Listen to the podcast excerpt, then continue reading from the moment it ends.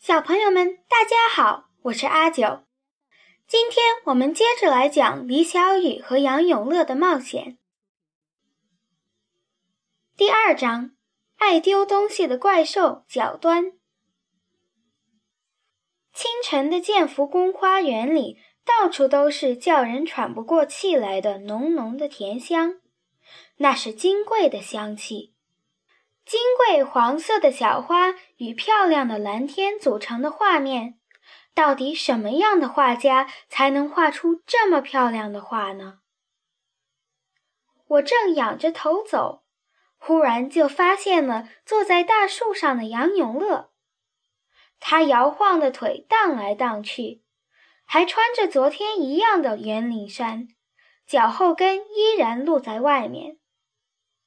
早上好。我和他打招呼，他却只说了一句：“吃的带来了吗？”我把手里拿的塑料袋递给他。今天早上食堂里还真有鸡蛋糕，我早就知道了。他怎么会知道？食堂的大师傅从不轻易透露自己的食谱。连谢谢都没有，杨永乐就把袋子拿了过去。狼吞虎咽地吃了起来，看来他饿坏了。我又递了一瓶矿泉水给他，他也毫不客气地咕噜咕噜喝了个精光。好了，我现在可以回答你三个问题。你想知道什么？他站起来，一边说话，一边像走平衡木一样在树枝上走来走去。你不怕摔下来？我仰头看着他，萨满巫师从来不会摔跤。杨永乐回答：“现在你只剩下两个问题了，这这不能算。只要是问题就算。好吧。”我叹了口气，但很快又振作起来。你为什么想和小龙女结婚？她看起来顶多十二岁。这男孩一定早熟。我拿龙珠给小龙女治病，并不是为了娶她，只是为了拿到她身上的鳞片。当然，如果只有娶她才能得到鳞片，我也会考虑娶她。她还挺漂亮的。鳞片，小龙女身上的？对，龙的鳞片。我正在制作一种古老而神奇的药丸——天一丸，它已经失传很久了。不过，一个老萨满巫师在他的日记里记录了配方：吃了天一丸的巫师就会具有飞行的能力，像鹰一样。它的配方里最重要的一样就是龙的鳞片。他越说越兴奋。在树枝上走的脚步也越来越快，却没有一点要摔下来的样子。这还真算得上是他的绝技。可是你失败了。总有一天我会想办法拿到。说着，他从树枝上跳了下来。好了，我回答完你的问题了。没想到。我一不小心已经把三个问题都问完了，我有点沮丧。本来我还想问问他从哪里找来的龙珠，但这次没机会了。几天以后，我喂完野猫梨花回来，故意路过建福宫花园，我突然发现杨永乐坐过的那棵大槐树上有张字条。我走近一看。是写给我的字条，没错，肯定是杨永乐写给我的。虽然我没见过他的笔记，但是那上面的字就像他人一样，歪歪扭扭，乱七八糟。而且建福宫花园没有对外开放，除了有时会举办一些会议，连工作人员都很少来，只有他会到这里来。我特别兴奋，撕下粘在树上的字条，读了起来。那上面写道：“星期三晚上八点钟，中和店门口见。”星期三，今天不就是星期三吗？我折好字条，飞快地向食堂跑去。现在已经六点半了，我可不希望晚上迟到。吃完晚饭，我和妈妈说想去玩一会儿。又去找野猫？妈妈皱皱眉头。嗯，我点点头。我还没和他谈起杨永乐的事情。傍晚刚刚下过一场雨，灰色的云缝里露出了明朗的、让人吃惊的墨蓝色的天空，清澈极了。我到中和店的时候，杨永乐已经等在那里了。还需要再等一会儿。还没等我开口打招呼，他抢先说：“等什么？”这样的开头太奇怪了。妈妈总是告诉我，与朋友见面的时候，互相问好会让双方都很高兴。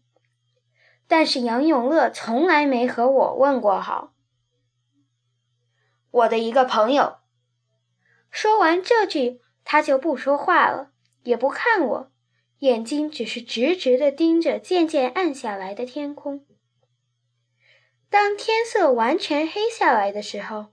中和殿里有了一点奇怪的动静，叮当哐啷！我紧张地竖起了耳朵。杨永乐倒是一脸平静。他来了。谁？我的朋友。就在这时，中和殿的门被撞开了，一个圆滚滚的怪兽跌跌撞撞地跑了出来。他的头有点像麒麟。但比麒麟胖，脑门上长着和犀牛一样的犄角，肚子特别鼓，屁股后面还拖着一条刺刺的尾巴。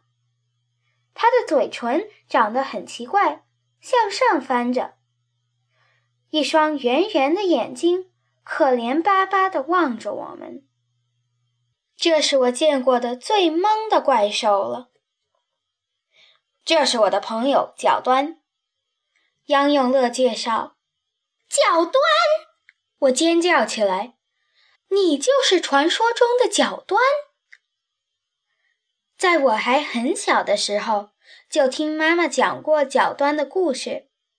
他是神兽中的博士，通晓所有国家的语言，知道所有地方发生的事情，总是捧着书护卫在皇帝的旁边。是的，小雨。很高兴你知道我。这个年代知道我的人不多了，就算是看到我，也会把我当作貔貅。角端盯着我，静静地说：“你怎么知道我的名字呢？”我更吃惊了。没等角端回答，杨永乐就插嘴说：“因为他是角端，他什么都知道。”唯独不知道自己丢的东西在哪里。你丢了东西，很重要的东西吗？怪兽也会丢东西，我有点奇怪。不过想到《西游记》里神仙们都会丢东西，也就觉得没什么了。角端点点头，是天书。天书是什么？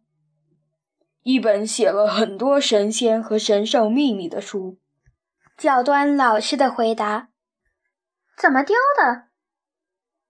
就是那样，本来还带在身上，但是再回过神来找，就发现已经嗖的一下没有了。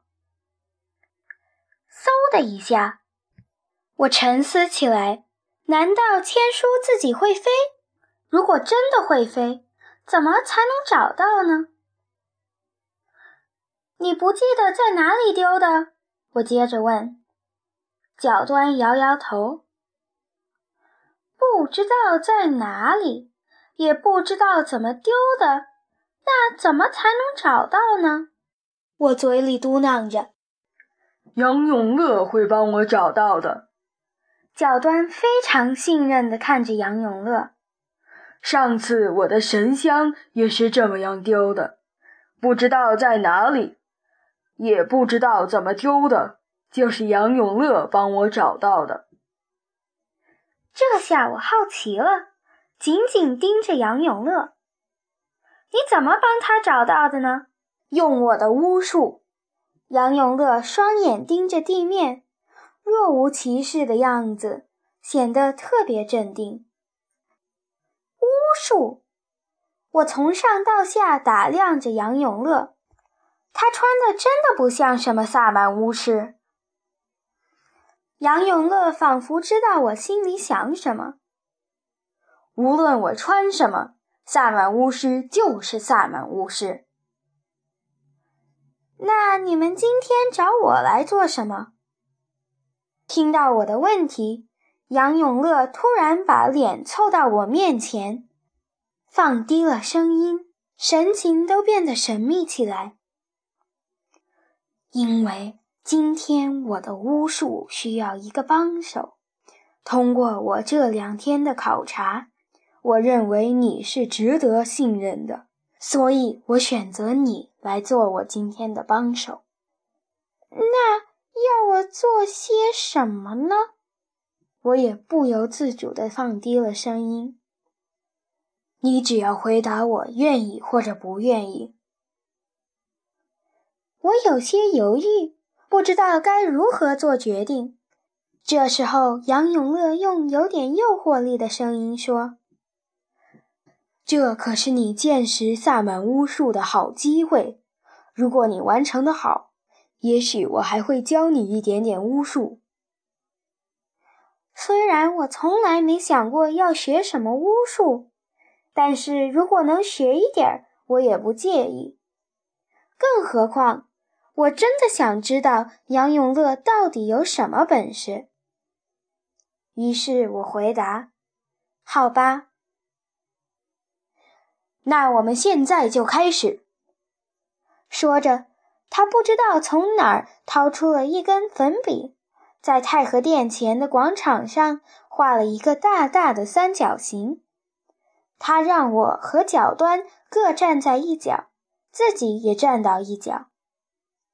然后他大声地问：“准备好了吗？”要是他不这么一本正经地说话，也许我能更好地做好准备。但是看到他和角端十分严肃的神情，我感觉好像马上要打针一样，紧张了起来。准备好了，仿佛要发生什么大事一样。我的声音都颤抖了。那好，我要开始念咒语了。你们要保持安静，尤其不能打喷嚏。我本来还没想打喷嚏，被他这么一说，鼻子突然就有点痒痒。我强压住要打喷嚏的感觉，这可是我第一次帮角端和杨永乐的忙，不能搞砸了。杨永乐闭上了眼睛，双臂直直地伸向天空，嘴里还念念有词：“鸡咔咔米菜，贝贝七。”念完一大段以后，闭着眼睛的他突然朝角端的方向指去，角端很快就移动到了三角形的中心。又念完一段后。他朝我的方向指来，于是我赶紧蹑手蹑脚、颤颤巍巍地走到角端的身边，一声都不敢出。最后一段咒语念完后，杨永乐也走到我们身边，他开始唱起歌来，无论什么字都拉着很长很长的音。歌曲结束后。他闭着眼睛向太和殿的方向走去。现在我们到太和殿去。我和角端紧跟在他的身后。无论是上台阶，还是过宫殿高高的门槛，闭着双眼的他都走得那么平稳。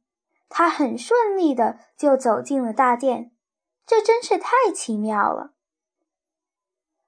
角端不要动，李小雨，你听我的指挥。进入太和殿后，他仍然没把眼睛睁开。往那个方向走十二步。我顺着他手指的方向走去，嘴里默默地数着：一、二、三、十一、十二。停下的地方正好是宝象所在的位置。当然，这个时间，宝象已经不知道去哪里闲逛了，剩下的只有他脚下的基座和他身上驮着的宝瓶。这里，我转过身问：“对，看看那里有什么东西没有？”杨永乐回答。我在基座旁边找了找，什么都没有。于是我把基座翻开，下面除了灰尘和两只奔逃而出的蜘蛛外，没有什么特别的东西。宝瓶里也是一样，什么都没有。我站起来大声说：“现在右转，大步走五步。”新的指令来了。于是我右转，迈开腿，一、二、三、四、五。不知道是不是凑巧，这次停的地方正好是脚端的基座。我蹲下来，借着院子里照进来的很微弱的灯光，仔细找着。我发现，在基座与龙椅中间的地板上有一条细细的夹缝，看样子像是虫子啃出的痕迹。夹缝很窄，如果换做大人的手指，估计很难伸进去，更不要说怪兽们粗糙的爪子了。但是我的手指却正好能伸进去。我慢慢把手指伸进缝隙，很快，我的指尖就碰到了一个硬硬的东西。我努力勾着指尖，一点点把它勾出来，是一本只有巴掌大小的书。难道这就是天书？这里有东西！我大声说。杨永乐和角端一起跑了过来。这是天书，怎么什么字都没有？我随便翻了几页，坚硬的封皮里只有一张张泛黄的白纸。就是它。角端拿过天书，一下子把它塞进了耳朵里。天书可不是谁都能看到的。我有点生气。既然你是知晓全世界任何事情的怪兽，那你更应该知晓全世界任何地方的礼貌。我帮你找到了天书，可你怎么这么小气，连看都不让看？你帮助了我，从此以后，你和杨永乐一样是我的朋友了。教端说：“但是天书的确不是人类能够看到的。”即便你能听懂怪兽和动物的语言，你仍然看不到天书。我平静下来，天书属于角端，他不给我看，一定是有他的道理。于是我露出一个微笑，很高兴我又多了一个怪兽朋友。你应该还有比这更高兴的事。一直没说话的杨永乐突然出声了。还有，我莫名其妙地望着他。杨永乐全神贯注地看了我好久，然后说：“经过这次的考验，我决定收你做我的助手，并正式教给你巫术。”真的，我的心情真是说不出的激动。不用说，通过这件事，我真的有点相信了。杨永乐就像他自己所说的那样，是个萨满巫师。否则他怎么知道天书掉到了夹缝里？而且只有我的手指能通过夹缝拿出天书来呢？是的，杨永乐严肃地说。这一刻，他看起来有些不同，表情很酷，真的有点像个巫师。我需要做点什么？我也变得庄重起来。从这个星期起。你每天早上都要静坐沉思十分钟，并且每天都要带两个煮鸡蛋给我。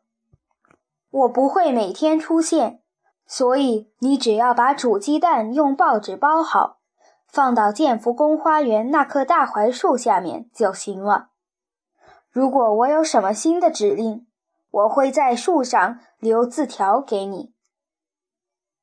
就这些。我点点头，没问题。我们和角端告别，一起向办公区走去。你今天睡在哪里？我问杨永乐。杨永乐没有回答，不过看他走的方向，应该是去他舅舅的办公室。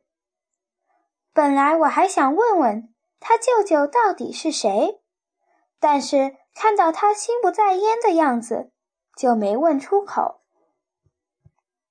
明亮的月光下，我可以看到他的脖子上有一根细细的丝线。我还记得几天前看到的他胸前那个闪闪的东西，虽然没有看清楚，但怎么都觉得有些眼熟。我摸摸自己的胸口。那里面藏着动光宝石耳环，杨永乐也能听懂怪兽和动物的语言，会不会另一只耳环就穿在他那根细细的丝线上呢？直到我们在办公区的一条巷子里分手，我也没有把那个问题问出口。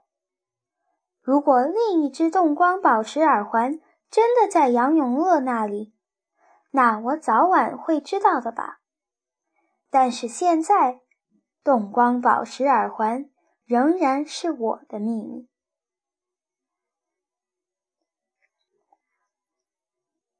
好了，小朋友们，今天就讲到这里。下个星期我们接茬来看故宫里的大怪兽，御花园里的火车站。我们下周见。